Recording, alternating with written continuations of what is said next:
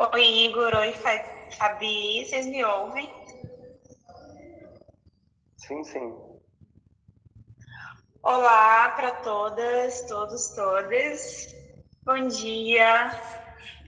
Antes de qualquer coisa, eu queria muito agradecer.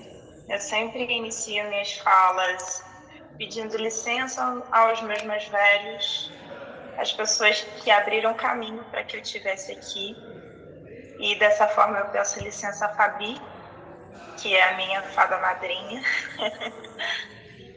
que lá atrás acreditou em mim quando eu era só uma menina do interior do estado do Rio, ex-empregada doméstica, tímida, que jamais falaria num evento assim. Então, Fabi, a sua bênção, licença.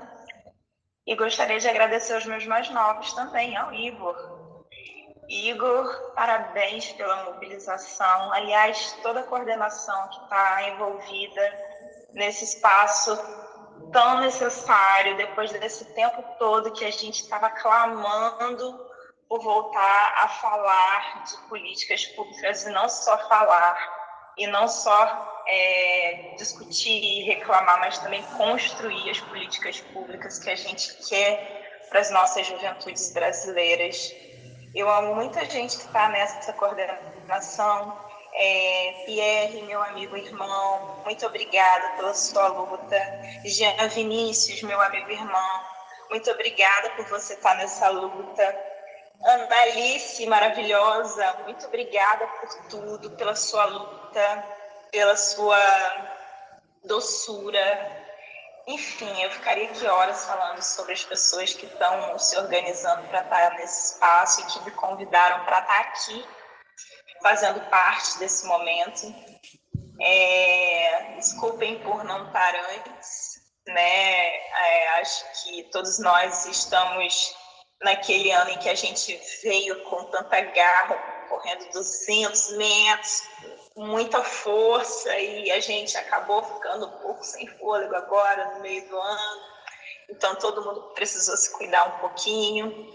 Mas eu sempre começo agradecendo aos mais velhos e aos mais novos, porque os mais velhos abriram caminho, os mais novos dão continuidade para esse para essa caminhada que não começa agora e que tam, também não termina agora.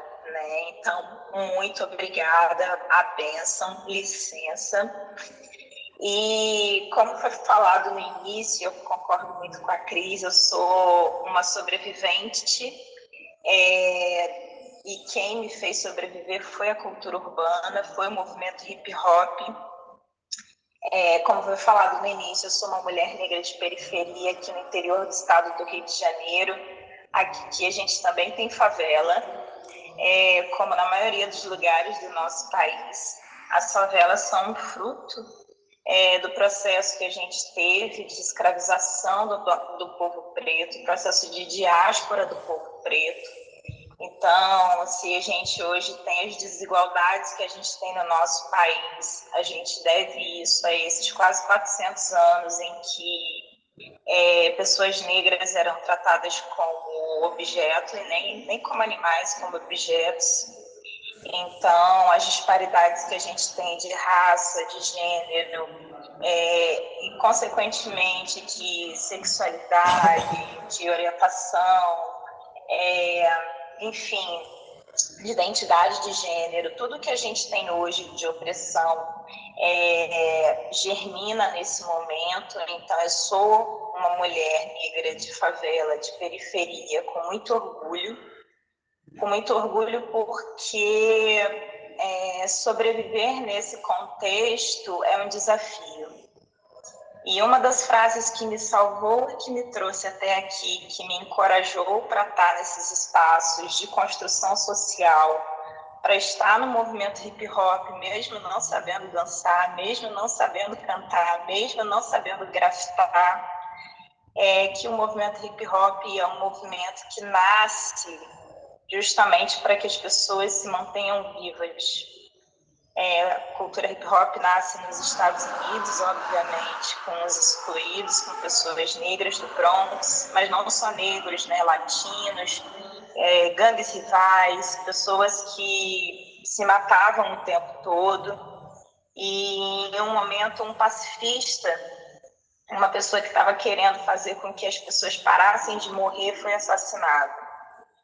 E nesse momento, é, queriam continuar essas guerras, e a mãe dele falou assim: Meu filho morreu querendo a paz. Então vocês vão fazer a paz pelo nome dele, por tudo que ele fez. E eu sou fruto dessa cultura que hoje faz 50 anos esse ano. É, e como diz Racionais MCs, que em 1997 fez um álbum chamado Sobrevivendo no Inferno. É, eu não sou mais que ninguém, ninguém é mais que ninguém, absolutamente, e eu sou mais uma sobrevivente. E sobreviver sendo jovem no Brasil é um desafio. Por isso que eu agradeço muito por terem me colocado nesse, é, nesse gancho, né, para poder falar sobre a juventude quer ver, porque é muito difícil ser jovem e viver no Brasil. A juventude é a fase que eu considero sendo a mais difícil da nossa trajetória, não por qualquer questão, mas porque a gente tem uma mudança extremamente brusca, bio, psico, social. Muda nosso corpo, muda a nossa relação com o mundo, as pressões sociais, as pressões familiares aumentam, aumentam é ali que a gente tem que decidir o que a gente quer fazer para a vida, mas a gente não tem total liberdade.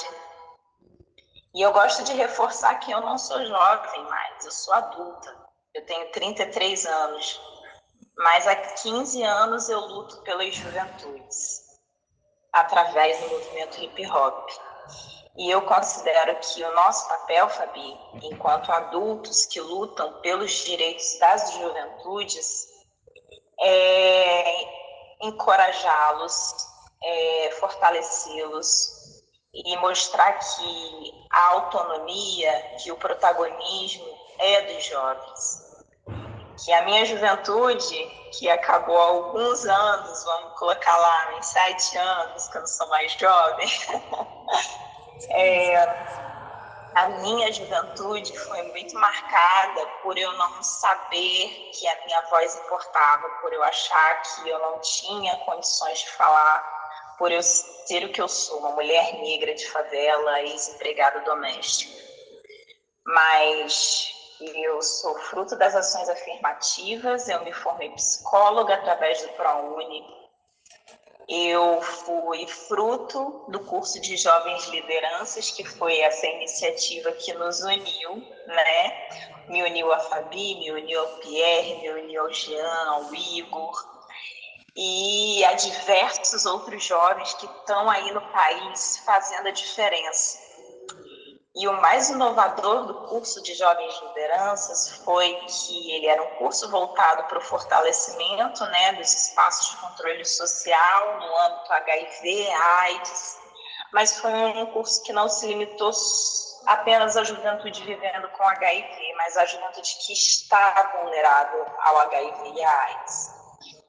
É a mesma juventude que está vulnerável aos assassinatos pela polícia é a mesma juventude que ainda não consegue enxergar horizontes porque vive situações de extrema vulnerabilidade, pobreza, falta de perspectiva e falta de apoio também.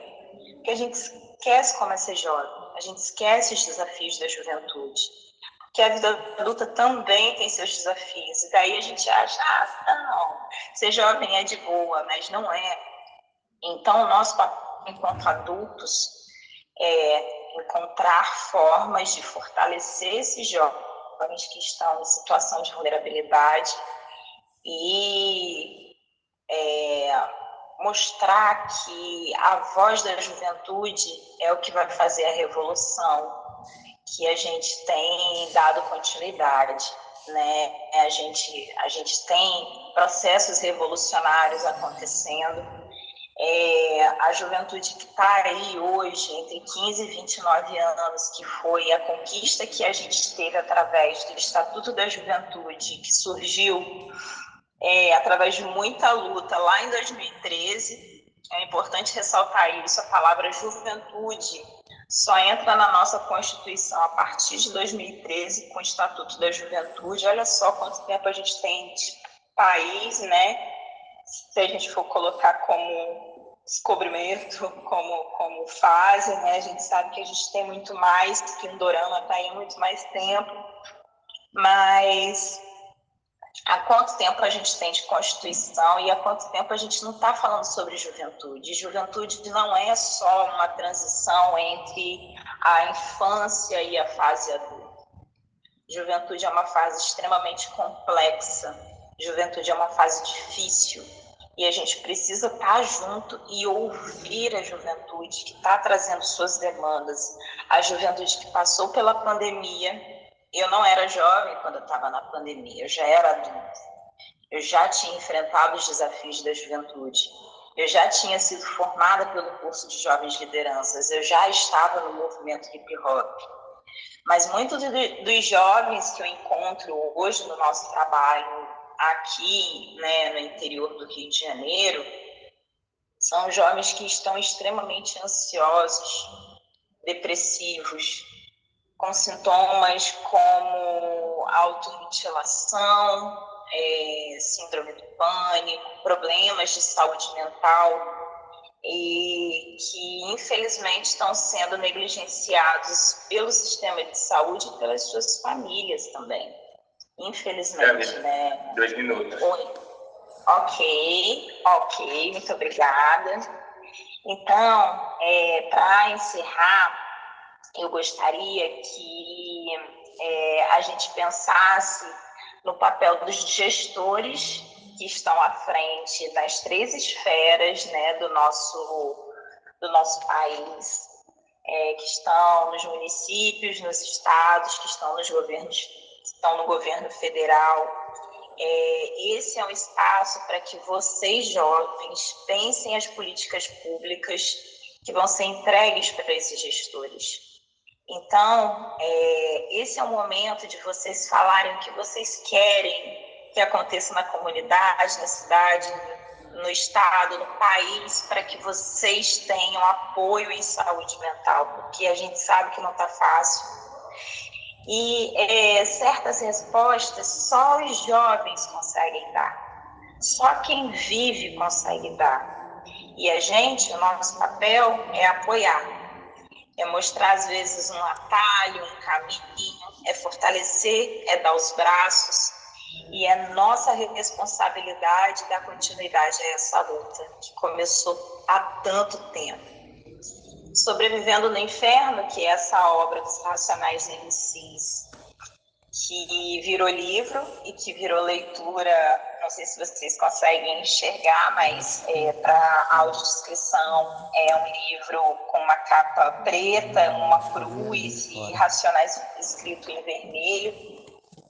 Mas está disponível aí nas plataformas, no YouTube, enfim. Tá racionais é um. É, sobrevivendo no inferno é um, um algo que muda a realidade da juventude negra e periférica e que ajuda a gente a encontrar subsídios para sobreviver. Eu digo baseada na autora que eu pesquiso. Hoje eu sou mestranda na UFABC, pesquiso autocuidado como forma de estratégia de sobrevivência, porque a gente, nós, pessoas pretas de periferia, a gente está encontrando formas de viver apesar do mundo que quer que a gente não viva, mas sobrevivendo no inferno ajudou a organizar a minha raiva e com isso eu consegui sobreviver.